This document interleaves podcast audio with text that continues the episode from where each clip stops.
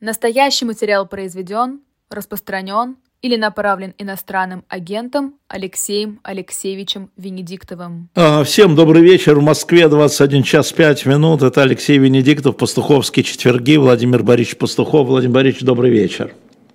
Добрый вечер. Я хочу поблагодарить а, наших зрителей. Вы знаете, что Евгений Ройзман, помимо того, что идет его уголовный процесс, он продлится 10 мая, ему присудили, ему и тем, кому привлекли вместе с ним, еще штраф более полумиллиона рублей а, за то, что полиция работала в выходной день, и нужно было возместить полиции эти деньги. Мы объявили сбор, спасибо Дмитрию Колезову, а, и в течение двух часов мы собрали все деньги на штраф. Я знаю, что многие из вас участвовали в этом приходили и такие донаты и по 100 рублей, и по 1000 рублей. Ну, в общем, за два часа собрали полмиллиона за штраф за э, Евгения Ройзмана и э, за его, э, тех, кого милиция называет подельниками. Спасибо большое. Теперь можете донатить э, «Живой гвоздь» в левом верхнем углу. можете переключиться на нас. А это все... Да, да. А я правильно понимаю из вашего сообщения, что мы перевели э, полицию в России на древнерусскую систему кормления. Да, То есть да, и это, не, да, это не первый случай на самом деле, но вот тут э, как-то вот совершенно, да, Ольга, вопросы можно задавать, и вот один из вопросов, как всегда для разминки, э, Ксюша из Киева, вас спрашивает, что вы можете сказать о телефонном разговоре Зеленского и э, председателя КНРС? Вообще это имеет значение, сам факт разговора, и было ли что-то сущностное? Владимир Борисович? Может, мне кажется, мне кажется, что господин Си имеет такой тоннаж, что даже если он разворачивается просто в гостиной, то это уже будет иметь значение, потому что будет сносить все Э, посудные шкафы, книжные шкафы и все остальное. То есть, естественно, это имеет значение. Естественно, а, вообще сама пауза, которая была между разговором в Кремле и разговором в Киеве, она затянулась и напоминала театральную. А, и то, что этот разговор состоялся, говорит о том, что э, избежать его Си не может. Вот избежать его Си не может. А, ожидаю ли я от этого разговора Э, ну, чего-то радикального. Э, нет, не ожидаю, потому что, э, в принципе, конфликт, который сегодня происходит между Россией и Украиной, он неразрешим. Он неразрешим методами вот такой дипломатии компромиссов на сегодняшний момент. Если бы он, в принципе, теоретически был разрешим методами дипломатии компромиссов, то, а, честно говоря, и до СИБы нашлись люди, которые бы справились. А, во-вторых, я не уверен в том, что целью господина Си является действительно разрешить этот конфликт. То есть целью господина Си является поддерживать огонь в камине а, на таком уровне, чтобы, с одной стороны, в комнате не замерзли, было тепло, а с другой стороны, чтобы здание не сгорело.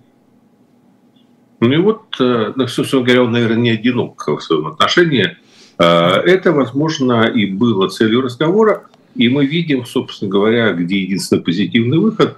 То есть понятно, что Китай готов оказывать на Путина давление, чтобы у него эмоции не взыграли, и он действительно чего доброго там не рванул что-то неподходящее.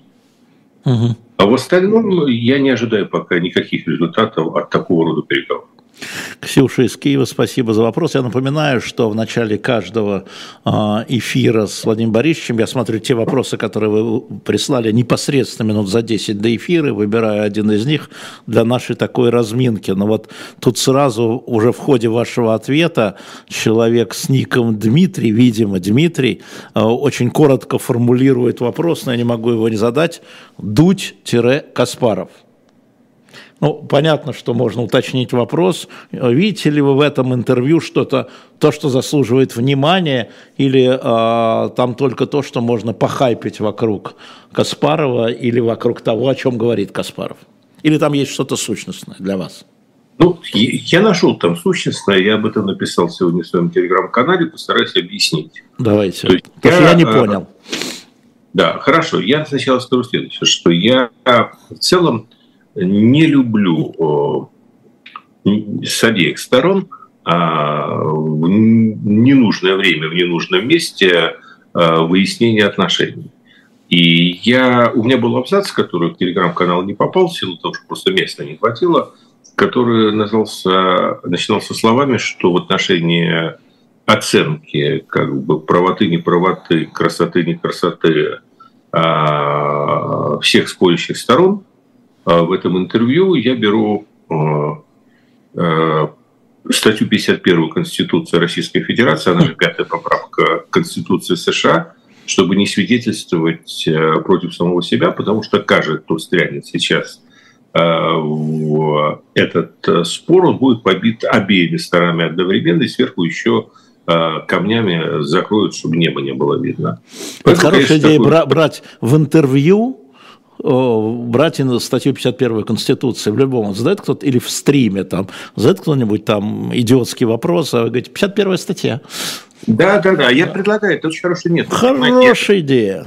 Да, сказать, 51 все, всем все понятно, да, значит, не закапывайте меня. Да. А теперь о, о самом интервью. То есть, в принципе, а, надо делить э, содержательный спор и эмоции. Угу. И, к сожалению, у нас с обеих сторон, то есть, а, понятно, есть интервью. В этом интервью все там отбросили то, что кому а, не... Там было как вот а, в эстрадных таких хороших представлениях, то есть второе отделение, это, конечно, забойная какая-то рок-группа, а в первом отделении э, фольклор какой-нибудь пускают для разогрева. Поэтому получилось так, что на самом деле интервью Каспарова оно включало много чего, и там было интересно послушать. Это все отрезали, но осталась вот такая часть, где он показал зубы и как бы... Оскалился. Оскалился, да, и эмоционально ответил своим оппонентам, а, не думаю, что прав, но с другой стороны понятно почему, потому что, в общем, оппоненты его тоже э, сильно трепали все это время, и у него накипело. Значит, э, в части вот этих эмоциональных претензий я должен сказать, что, ну, по всей видимости, он не сказал ничего нового обо всем том, что он сказал. Люди так или иначе говорили, но никто не выносил личное в публичное, потому что не хватало его водоизмещения. Хм. И Э, поэтому как бы... И вторая есть такая этическая проблема. Э, оппоненты, о которых он говорил, они не находятся при всем при том с ним в равном положении, потому что человек свободный не равен человеку несвободному. И это вот такая вот красная была черта, которую очень многие, имея аналогичные претензии, не переступали. То есть правильно, неправильно. Я не берусь судить, а, ну, ну да, вот мы видим, что это красная черта перейдена, и э, все, все то, что думали, там два в уме, э, но ноль на языке, оно сейчас э, стало предметом обсуждения. А вообще вы говорите, что это личное. По-моему, он говорил о политической как бы Э, части, э, даже когда называл людей Алексея Навального или Яшина, которые сидят в тюрьме, он все-таки говорил о неких политических решениях, а не о... Естественно, речь шла о политических решениях, но с ну, существенной долей личной эмоциональной составляющей. А, но я должен сказать, что и Алексей Навальный себя не сдерживает, мы видим его заявления, они все носят точно так же большой оттенок э, персонального отношения и а, в общем, он, он или его команда, трудно сказать. Мне, мне очень трудно а, сейчас ну, оценивать, как происходит коммуникация между штабом Алексея Навального и Алексеем Навальным, в какой степени Алексей Навальный реально погружен во все детали того, что делает штаб. Думаю, что он все-таки работает в достаточной степени автономно. Но мы видим, что у штаба есть достаточно много времени для того, чтобы сконцентрировать сейчас усилия скорее на несогласиях с э, другими оппозиционными группами, чем на несогласии с режимом. Они о нем тоже не забывают, но все-таки очень много времени уделяется э, как бы расстановке точек на «и» в отношениях с э, тем, кто должен был быть партнерами, но по сути является конкурентами. А, поэтому, э, ну вот это я называю, скажем так, личным, потому что идет э, выяснение, кто... То есть у иностранцев бывают конкурсы, э, ведь бывает чемпионат мира там по фигурному катанию, бывает по горным лыжам. Вы, вы сейчас тоже оскалитесь. Да, да, да.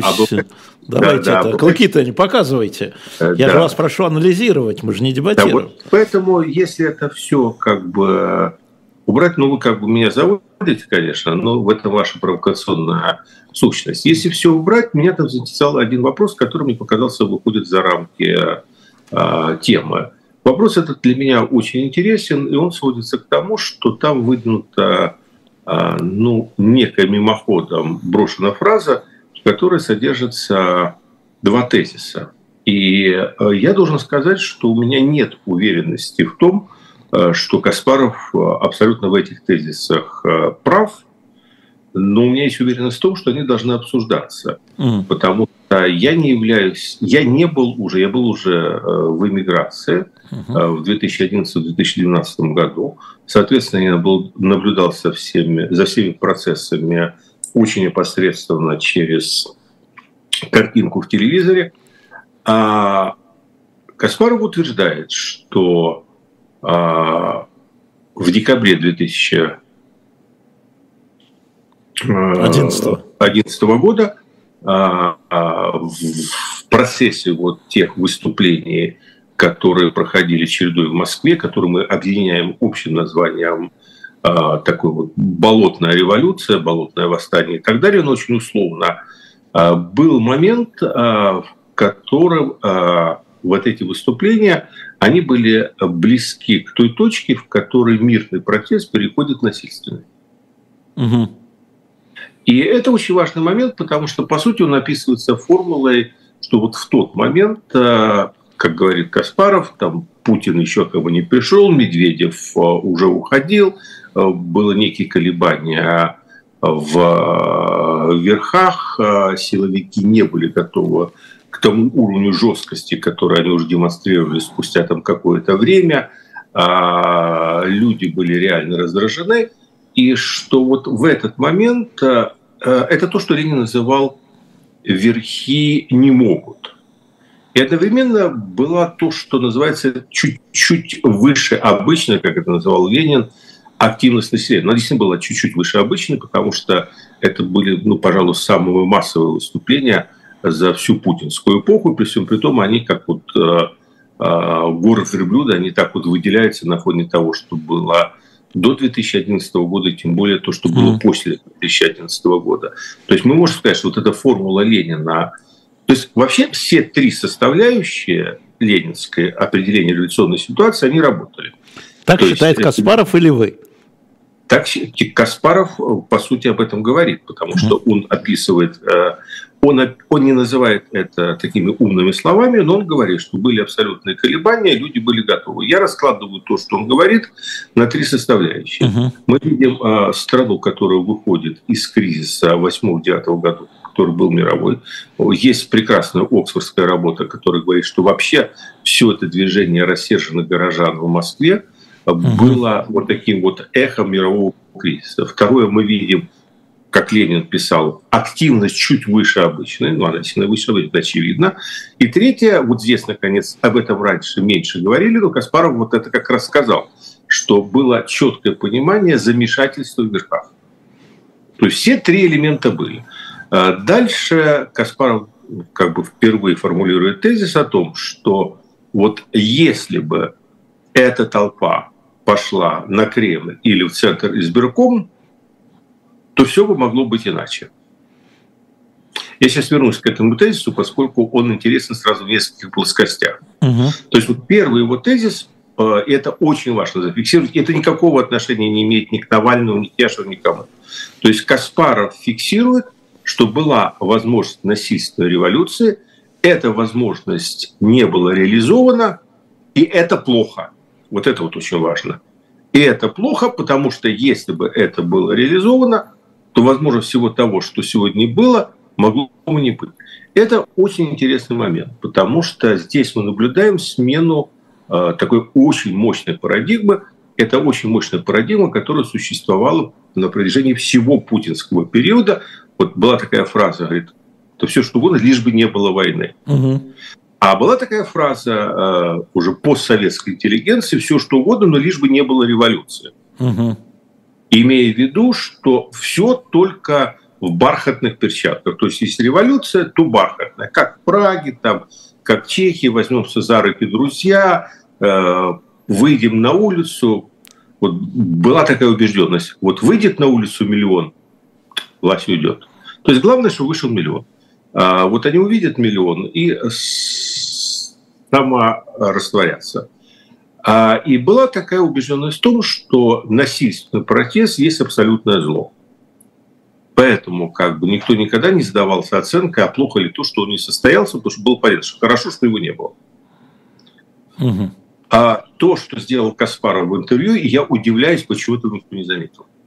Потому что все так увлеклись вот той частью, которая... Да, поэтому я с вами разговариваю на эту тему, да? Похитить да, мы есть, сами готовы, это тут не да, то, то да? есть в интервью Каспарова вот это гораздо более важный момент. То есть это, по сути, а, тоже не могу сказать, что бином Ньютона, а, но Каспаров а, публично озвучивает совершенно новый тезис о том, что то, что революция не перешла в насильственную фазу, 2011 году, это плохо. То есть вот до этого все говорили, что это хорошо, потому что революции нам не нужны, что мы готовы вот с гвоздиками, с ленточками, с э, венками, в конце концов, но, э, но мирно. То есть мы встаем, мы демонстрируем свою решимость, они видят, насколько мы решительны, говорят, о боже мой, как мы были неправы все эти годы, кладут автоматы щиты и маски на землю и уходят. Вот теперь это вот все. И второе с этим связано, что он видит реальную возможность. Тогда, что вот тогда был такой момент. А вторая часть, а вторая часть, она интересна, потому что дальше он, вот тут я не могу, потому что я этого не помню, э, ну, то есть я могу полагаться только на то, что сказано, что он говорит, что вот в этот момент, когда власть зашаталась, что пошли уже такие вот люди, как бы на митинг пришли люди э, такого промежуточного слоя, там, Собчак, Кудрин, которые как бы вот двум мирам принадлежат, то есть которых как бы странно было бы увидеть там э, до этого на митинге. Владимир вот Борисович, это, Владимир Борисович, я да. вот тут должен э, в скобках сказать. На самом да. деле многие не знали, что в закрытом чате а, сторонников митинга голосовали, а, кто должен выступить на митинге. Люди не сами приходили. Был некий список, а, было голосование, и, и Собчак, и Кудрин, и Каспаров, который там выступал, вошли в тридцатку. И Венедиктов, и Горбачев. Вот именно поэтому мне... У меня интересно. есть эта бумага, я, знаете, как я люблю публиковать бумаги, да? Знаете, как я ну, люблю. Э, но, но допубликуйте. Понимаете, я сейчас, допубликую. Да. Понимаете, что получается? Что Каспаров э, сейчас для меня совершил очень важное дело. Для меня не как для человека, который э, хочет участвовать в споре, кто является главным врагом Путина. Говорит, пускай им всем общим памятником будет построен в боях капитализм. Угу. А, но мне интересно, потому что я лично, я лично, как теоретик, Считаю 2011-2012 год переломным моментом посткоммунистической истории. То есть вы с ним вторым... согласны в этом? Я бы сказал так. У меня нет никаких эмпирических данных. Я наблюдал это с точки зрения, как, как теоретик, вот, вот эта точка, знаете, как вот физики, вот э, говорят, вот эта точка должна быть, а потом ее считать. Или, хорошо, даже больше э, в эволюции. Вот Э, затерянное звено эволюции. Понимаете, все то, что происходило после 2011 года, так. оно абсолютно вписывалось в концепцию постреволюционной реакции. Это вот как, если революция не состоится, то всегда наступает жесткая контрреволюция, переходящая в реакцию, переходящая в милитаризм. Пришел новый президент Это... Путин Владимир Владимирович в 2012 году. Это, Я напомню. Старым, новым, да, слушайте, а вопрос в другом. Э, проще для, как сказать, более широкой аудитории э, принцип Лобановского. Если ты не забиваешь, забивают тебе. Хм. Это тоже Владимир Владимирович говорил, если драка неизбежна, ударь первым. Да, да. Поэтому вот для меня тут был такой момент, что все, что произошло после 2011 года, оно вписывалось в картину того, что так обычно происходит, если революция надломилась, не достигла своего результата, тогда она сыпется, и начинается э, быстрая, неуправляемая ответная реакция, в двух смыслах этого слова, которая выходит, как правило, в войну. Но а, как практика я не видел это, такого вот подтверждения, потому что всегда вот этот момент а, перехода от мирного протеста к насильственной стадии, он как бы не обсуждался, был такой стыдливый момент в силу того, что существовал консенсус неприятия насильственной природы революции, об этом как бы не было принято говорить. Вот для меня это очень важный момент. Второе. Дальше идет э, довольно важный тезис о том, что именно Навальный был тем человеком, который в силу своего авторитета мог этих людей толкнуть на э, неразумное. Э, неразумное. Ну, неразумное. Да, неразумное, да. Вот как бы вот неразумное. неразумное. Сейчас, сейчас мы к этому вернемся. Так. Э, называет Каспаров две вещи. Либо пойти на Кремль, либо пойти на блокаду Центра избиркома. Вот он мог их туда толкнуть, но, как считает Каспаров, и это я не буду проверить никак, потому что я не был ни свидетелем, не читал ничего, э, Навальный выступил с речью, которая, по сути, сбила вот этот вот пыл, Угу. Мне уже в комментах написали люди, которые там были, вроде как никакого не было пыла, толпа и, была. Нет, есть запись, надо посмотреть. Есть да, в YouTube ну, запись вот, да, выступления это... всех на этом митинге 24 ну, есть, декабря 2011 года. После вот этого интервью Каспарова у меня возник такой исследовательский интерес, да, наверное, в общем, надо пересмотреть. И что якобы вот это было, стало переломным моментом. И дальше вот тут очень третий важный момент. Когда Каспаров это говорит, он говорит, что вот то, чего никогда раньше не могло звучать без войны. Говорит, ну, были бы жертвы. Но вот того всего, что сейчас, можно было бы избежать. И вот здесь это, это очень важный момент для понимания. То есть пока не произошла вот эта война, 11 лет спустя, правильность поступка Навального никто не оспаривал. Потому что mm. все понимали, что э, это была бы авантюра все понимают, что была бы авантюра, которая привела бы к кровопролитию. А поскольку был консенсус неприятия кровопролития, то то, что Навальный толпу остановил и не повел ее на прямое столкновение, где, очевидно, были бы, может быть, десятки, а может быть, сотни людей, ну, скажем так, физически э, покалеченные, как минимум, если дошло бы до такой неуправляемой схватки, это было абсолютно всегда в плюс. То есть э, Но то, что, то, что Каспаров ставит Алексею Навальному в декабре 2011 года в минус, вы ставите в плюс. Нет, то же я самое. говорю, что до сегодняшнего момента общественное мнение ставило это в плюс. А сегодня на фоне десятков тысяч убитых, поскольку э, возникает совершенно новая логика. Я сейчас фиксирую рождение новой логики. Uh-huh. Логики от обратного. И задается такой вопрос. А может быть, вот эти 100 человек, знаете, украинцы сказали бы «небесная сотня». Uh-huh. Ну, да. А может быть, эти 100 человек, которые погибли бы в 2011-м, предотвратили бы те десятки тысяч, которые гибнут сегодня. Mm. Вот этого вопроса его не могло возникнуть ни в 16-м, ни в 18-м, ни в 20-м поскольку тогда было понятно, что э, жертва недопустима. А сегодня, когда поток выльется кровь, возникает вопрос, а может быть это может, может большие жертвы можно было бы предотвратить малыми жертвами. И история, вот эта пленка, которую вы хотите пересмотреть, она как бы да. сейчас начинает прокручиваться заново и другие оценки. То, что Каспаров провоцирует, он провоцирует такой вот пересмотр, э, по сути, переоценку. Вот он не пересмотр провоцирует, угу. он, по сути, провоцирует переоценку. И все то, что казалось э, в течение 12 лет, казалось со знаком плюс, он предлагает посмотреть на это со знаком минус. Почему? Потому что он теперь говорит, что да, может быть, это была цена вопроса. Может быть, это была цена вопроса. Угу. Ну, а какой сегодня в этом смысл? А, ну, то есть, э, как исторические, это исторические события, да, это там стояние, историческое событие. Кстати, стояние было, а, я хочу сказать, на Купай, на чистых прудах, против которого, кстати, люди не разошлись, а поставили палатки, и Каспаров выступал против этого. Против того, чтобы там стояли на Окупай. Он считал, что это тоже не пойдет.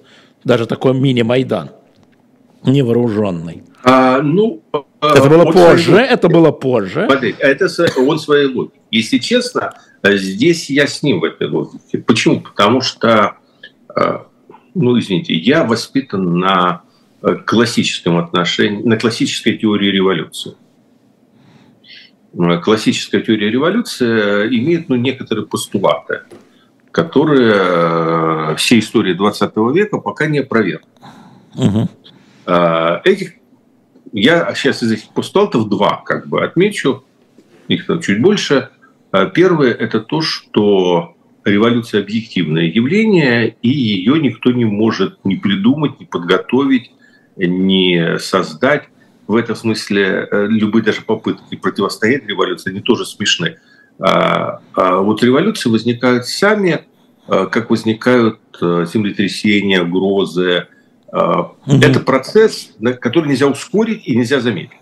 Потому что он связан с движением стольких миллионов как бы разрозненных воль, что ими управлять практически невозможно. Никакая пропаганда революционная на самом деле особо никогда не помогает. Это первое. А второе, что именно потому, что это явление объективное, оно всегда привязано к определенным историческим точкам. Ленин называл их революционной ситуацией.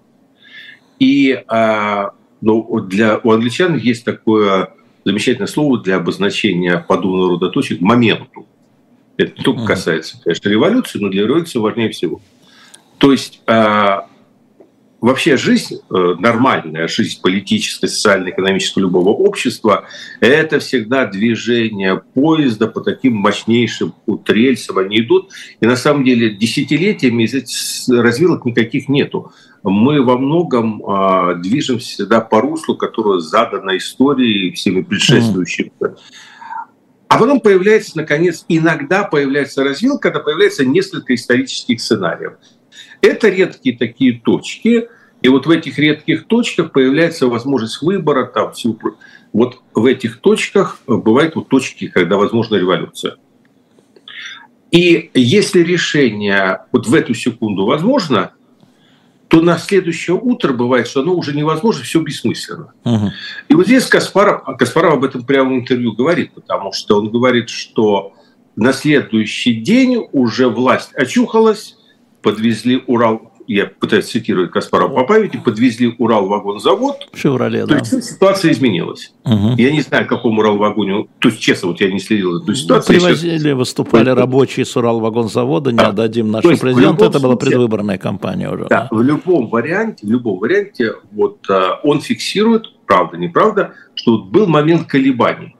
Ну, вы помните, это знаменитый какой-то фильм из Лениниана – он комично, но там Ленин перед кем-то выступает. Это потом во всех советских анекдотах обыгрывалось, что говорит, вот 24-го э, э, рано, 26-го поздно, там, а 25-е самое оно. Да, Ленин да, и вот как бы, да, э, да, и вот он, он же тогда ломал свое ЦК, он ломал соратников, ведь никто не верил.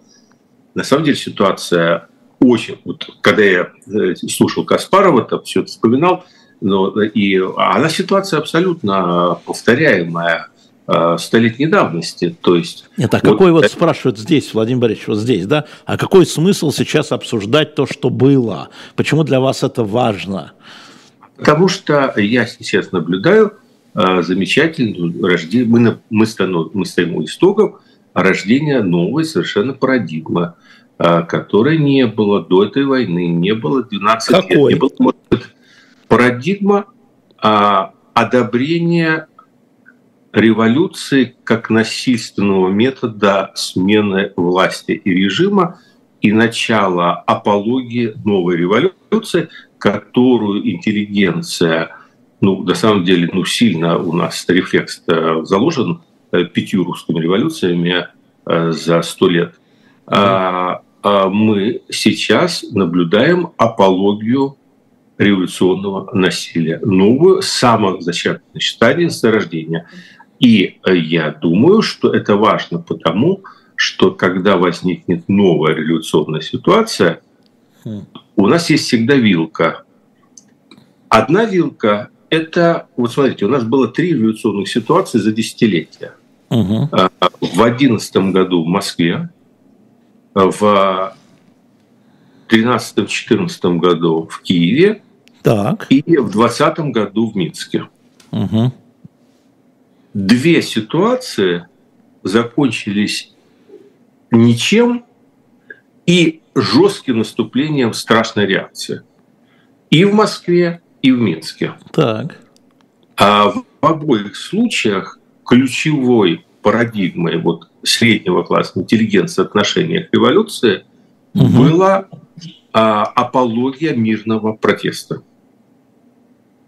Одна ситуация, одна ситуация закончилась победой революции там, где возобладала парадигма перехода быстрого от мирного к немирному протесту. Майдан. Майдан. Совершенно верно. Вот я думаю, что то, что сейчас происходит, а оно аукнется, может быть, сейчас, может быть, через год, может быть, через 10 лет, может быть, через 15. Тут по срокам, вы знаете, ничего в такой стране, как Россия, гадать нельзя. Но когда произойдет следующая революционная ситуация здесь, она все равно рано или поздно произойдет, то парадигмы мирного протеста уже не будет. А вот э, как бы начало движения к новой парадигме мы сейчас наблюдаем вот в этом интервью Каспарова Дудю и в переоценке то есть он говорит о событиях 2011 года Каспаров, угу. но в голове у него отнюдь не 2011 год. Смотрите, а, давайте пока мы, поскольку мы так немножко затянули с Каспаровым, да, хотя это важная история, но если трансформировать то, как это теперь воспринимается, не то, что там было сущностное, а воспринимается. Воспринимается, что это вот был наскок Навального персонально на Ходорковского, теперь Каспаров персонально наскакивает на Навального и на Яшина, ну и на всех, кто был внутри там, да, в это время. А это зачем? Но он же умный. Он может быть и э, не скажем так, но он же умный. И он же понимает, чего он говорит, и он точно просчитывает следующий ход, то есть реакцию части антивоенной оппозиции, большой части, значительной части, которая не может воспринять его наскок на то, что Алексей Навальный, Илья Яшин, который был его товарищем по солидарности, а они были ширмой для режима. Слушайте, э, ну вот здесь вы, вы задаете вопрос, который сильно выходит за пределы моей компетенции, потому Берете что... Берете 51-ю статью Конституции? Э, ну, я могу объяснить, почему я ее беру, потому что один из принципов, которым я в жизни руководствуюсь, это такой очень плотный файл между политической философией и политической деятельностью. Так. Ну, вот такой я плохой человек, но... Да, я считаю, вы безобразно что, себя, да. Да, да, э, политическая деятельность – это то, чем я не занимаюсь. И, э, может быть, надо было, но я не умею, это не мое. Я плохой практик. Я уже однажды я говорил. Я ваше мнение спрашиваю, а не, мое, а, а мое не то, что вы пошли и задушили я Гарри Кимыча. Я не, знаю, я не знаю мотивации. Мы Это все... не про мотивацию, нет. А какие последствия? Мы, подождите, подождите, а, подождите, а, не, не выпущу. Стоп, стоп, стоп, не выпущу. Да, ну, вы сказали, я не буду говорить про мотивацию. Окей, не да. будете, не будете. А скажите да, про последствия. Ну, последствия, они очень простые. Мы все являемся зрителями некого театра, а, к сожалению, на мой взгляд, анатомического.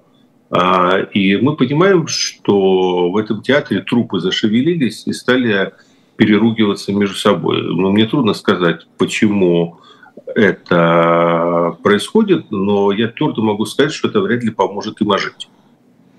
Так.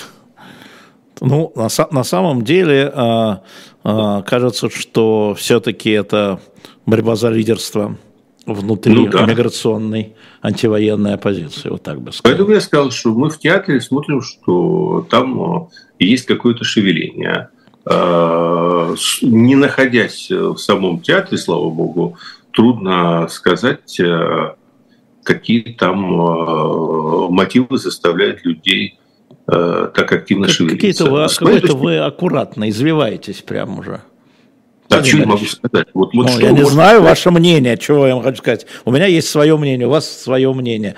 А, это же история. Мое, мое, мое мнение состоит в следующем, что э, вся э, первое, здесь нельзя никого обвинять, потому что, э, собственно говоря, э, то, что делает Каспаров, он отвечает на то, что делали с ним, а то, что делали с ним, как бы выглядело на шаг назад точно так же, э, как персональные нападки, которые, за которые теперь ругают его, э, я могу только сказать, что во всей этой ситуации я э, пытаюсь понять, где удельный вес критики режима и угу. где удельный вес критики друг друга. Я могу сказать, что удельный вес критики друг друга растет, а удельный вес критики режима падает, потому что люди ну, в большей степени заняты друг другом.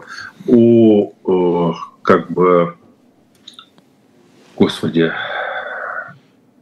Запикую, если есть что, запикую, вы не волнуйтесь. Да, да. Есть, есть замечательная карикатура, и, и мне уж совсем, ну, поскольку я еще и после операции, то э, вы сейчас напомните, мой любимый карикатурист, он мою э, еще книжку иллюстрировал. Он один у нас такой. А, есть карикатура, Кремль наблюдает э, за да. дискуссией внутри оппозиции. И э, там кремлевская стена, и много-много штурмовиков в лестнице. И там все, ну там Навальный, Каспаров, Явлинский, там кто угодно. Вот они все и по лестнице лезут на кремлевскую стену, но не долезая, они кто друг друга горячей смолой льет, кто по голове бьет – а сверху стоит Путин, улыбаясь, на это все смотрит. Ну вот э, Елкин, простите, но Ёлкин, ничего, да. Ёлкин, Ёлкин да. всегда умеет э, убивать у меня всякую охоту писать, потому что он одним росчерком пера э, делает за секунду все то, что мне нужно полтора часа объяснять. Я ему передам. Обязательно.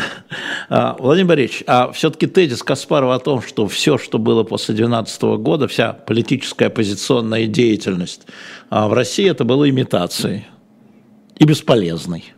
Вот с этим тезисом вы согласны? А, э, в той степени, в которой, как писал Тютчев, а, э, что а, мысль озвученная есть ложь, понимаете, угу. мысль произнесенная есть ложь. Угу. То есть я должен сказать, что да, с одной стороны, безусловно, деятельность, которая происходила в России после того, как революция потерпела поражение, она э, происходила в тех рамках и э, в той степени, в которой режим считал возможно ее допускать. Это вроде бы правда, и здесь может быть с Каспаровым. Другой вопрос, что это все не берет предмет в развитии. Понимаете, это угу. взгляд с высоты 2020-2023 года. Угу. Вот мы как бы берем финальный результат, ну, конечно, а в реальности к 2020-2023 году нужно было подойти. Там была такая диалектическая борьба. То есть, с одной стороны, люди пробовали, никто же не знал, в какую сторону разовьется. Люди пробовали на зуб, власть тоже их, их пробовала на зуб. Но так сложилось, что все это выиграла власть. Выиграли бы э, они, сейчас бы совершенно другие оценки были. То есть постфактум, с высоты вот знания ну, да. сегодняшнего дня, можно сказать и так. Но когда это все происходило, этого знания сегодняшнего дня не было, понимаете? Угу. Поэтому мысль изреченная есть ложь. Э, с высоты сегодняшнего дня, э, когда хорошая мысля приходит опосля, можно сказать и так. А вот в 2016 году, находясь внутри, никто не понимал, где эти границы. Никто не понимал, ты марионетка или ты директор кукольного театра. Угу. Я напоминаю, это пастуховские четверги, Владимир Борисович Пастухов. А, знаете, вот а, я там, когда общаюсь с разными людьми, у меня все время а, людьми, которые могут влиять на принятие решений не только в нашей стране, я все время спрашиваю, ну и как из этого вылезать? Первый вопрос. Садимся, говорю, ну и как из этого вылезать? И я э, вижу всегда, всегда, сто процентов некую растерянность собеседника, потому что то, что делать сегодня, каждый представляет или знает, или отдает приказы. То, как будет послезавтра, да, там, прекрасная Россия будущего, ужасная Россия будущего, отсутствие России в будущем, это тоже представляет. А вот как перейти от сегодня к послезавтру, что завтра-то, никто не знает. Ну вот у меня есть э, один тезис, который Давайте. я выносил себе. Для меня очевидно, я не знаю, как перейти, это было большим самомнением сказать, но я могу сказать условия, без которого переход невозможен. Есть два способа э, смены ну, качества в такой стране, как Россия. Так. А, один из них – это когда маленькая секта э, захватывает власть, э, устанавливает свою новую диктатуру, захватывает вот эти излучающие башни. Угу. Такое происходило в реальности только один раз в уникальных условиях, а, когда Россия по уши погрязла в гигантской войне, э, часть территории была оккупирована, и по стране бродили миллионы дезертиров с оружием в руках. В условиях наличия ядерного оружия такой сценарий пока представляется мне крайне маловероятным. И тогда? Тогда единственный способ победы – это формирование широкой коалиции, в которой все силы э, находят возможность сформировать то, что называется демократический фронт. Вот, собственно, лучше всего, с моей точки зрения, это понимают в Кремле. Хуже всего это понимают в оппозиции. Поэтому вся деятельность Кремля – это как шахматы, понимаете? Вот тут Каспаров, э, вся деятельность Кремля в течение ну, с 2007 года приблизительно состояла в том, чтобы не дать возможность сформироваться единому фронту. А, они эту партию выиграли, а, этого игрока сейчас сбросили шахматной доски, а, и теперь они то же самое делают с другим игроком, так называемым патриотическим движением, где они абсолютно повторяют ту же стратегию. Старорусская защита. Они не дают возможности и там тоже сложиться какого-то единому фронту альянсу. До того момента, пока не будет найден антидот, и пока... Антидот чему? Антидот политики, разделяя власти. А, до того момента, пока все эти группы, группочки не найдут способ бороться не по-русски, потому что они пока очень по-русски это делают, и не смогут найти общий знаменатель, который позволил бы а, людям, ненавидящим друг друга на персональном уровне, имеющим а, абсолютно принципиально разные взгляды, разный бэкграунд, завидующие друг другу, презирающие во многом друг другу, но имеют один общий знаменатель. Они все находятся на обочине истории, и им всем хочется вернуться на столбовую дорогу. Вот если они все остальное не подавят и схватят этот знаменатель, создадут какую-то единую коалицию, они победят. Если они не смогут это сделать, они не победят. Вот этот переход. Собственно, я хочу сказать следующее. Вот если бы в одном кафе в Европе, замечательной горной стране, там за шахматной доской когда-то не встретились два человека, которые искренне, глубоко, э, всеми фибрами своей души ненавидели друг друга. И звали одного Владимировича Ульянов Ленина, второго Троцкий Бронштейн, то русской революции в том виде, в котором мы ее все имели несчастье наблюдать, сто лет назад не было. Это такой, это я Сергею Елкину передам, пусть про это нарисует, если сможет. А, это такой а, неожиданный взгляд. Но а, смотрите, мы сейчас говорим о как бы российской оппозиции, да еще в изгнании, как, как она в безвоздушном пространстве, а там присутствует украинский фактор. присутствует внешний фактор. А, и когда говорили о том, что Ленин явился сюда в запломбированном вагоне и является германским шпионом, нужно ли стать украинским шпионом в этом смысле? Я не знаю. То есть вы не Мне видите украинского фактора для этого никак на влияние на будущие перемены? Я не имею в виду военные действия на территории Украины. Естественно. Вы знаете, э, здесь э, есть какая-то простая такая вещь. Э, просто есть некие условия формирования этого альянса. И с того момента, когда Россия объявила эту войну, то этот альянс не может сложиться ни на какой другой основе, кроме как на антивоенной. И вот в этом я вижу угу. влияние этого фактора. То есть неким таким входным билетом в этот альянс должно быть э, стремление закончить империалистическую войну, которая не нужна России точно так же, как и э, Украине, Европе и так далее. Путем поражения собственного правительства? Что такое поражение собственного Не знаю, но это же лозунг, да? Это же вот то, что я очень не люблю. Мир, труд, май. Это Может, да, да, давайте назовем э, вещи своими именами. Когда Ленин, э, это лозунг лживый, э, замусоленный до как бы дыр э, пропаганды со всех сторон, Ленин был русским ультранационалистом. Ой.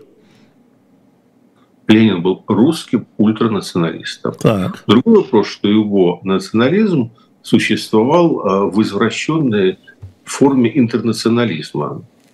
Но он был э, замечательным мастером перевертышей. Угу. И вот этот вот лозунг э, поражения своего правительства, он в течение секунды после захвата власти а, развернул лозунг защиты революционного отечества против всех империалистов и побед. Понимаете? О, да, конечно, понимаю, знаю, да. Да, поэтому, слушайте, о чем мы говорим? Ленин говорил о том, всего лишь, что нужно воспользоваться войной как фактором, который делает положение правительства более уязвимым, а, не пропустить вот тот самый моментум революционный, угу. не заморачивать себя э, слезливым патриотизмом, захватить власть, а дальше вести себя как э, самые худшие националисты. В общем-то, мы видели, ну, собственно говоря, а кто брал э, в 19 году Украину? Товарищ Троцкий. Понимаете, кто уничтожал первую украинскую государственность? Ну, большевики. Кто Украинские еще? большевики в том числе. Учили украинские большевики, да. Ну, ну, ну как бы сейчас не будем уходить э, в сложные дебри гражданской войны. Не-не-не, а, просто я хотел бы напомнить. Возьму 51-ю э, да, с вами. Хорошо, оба. принято. Тут ничего возразить да. нельзя, да. Да, поэтому, понимаете, я не люблю вот так вот бросаться. Вот они требуют поражения своего правительства. Первое, что Ленин был абсолютно неискренен, когда он заявлял этот лозунг, он не желал поражения России в той войне, он желал а, сделать то же, что Борис Николаевич Ельцин сделал а, в 1991 году. Воспользоваться развалом СССР для того, чтобы прийти к власти. И, собственно говоря, положить э, СССР э, в качестве ну, скажем, платы э, за то, чтобы перехватить власть у Горбачева. Ну, а Ленин делал это угу. в 1917-м, э, пожертвовал временно. Да, а теперь как бы наследники Ельцина пытаются как бы э, вернуть все взад. А тогда Ленин, как бы, как только решил свою задачу, тут же развернул ее в другую сторону. Собственно, единственное, где Ленин там пошел на компромиссы, ну и то не по своей воле, потому что э, белофины оказались, в общем, э, э, сильно превзошли ожидания большевиков, и то есть пришлось там пойти на независимость Финляндии, потому что была уверенность какая-то в том, что там сразу красные придут к власти. По-моему, там с Ираном, ну, как бы не сложилось, потеряли протекторат какой-то.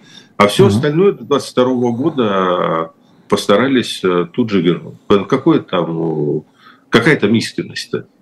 Не, ну вы про искренность я и не говорил. Вы уж меня да, тоже. Вы как-то меня нет, тоже так это не, не делайте да, из меня по, дебила. По, по, поэтому речь идет о том, что сейчас э, сложилась такая ситуация, при которой э, есть в этой войне две составляющие.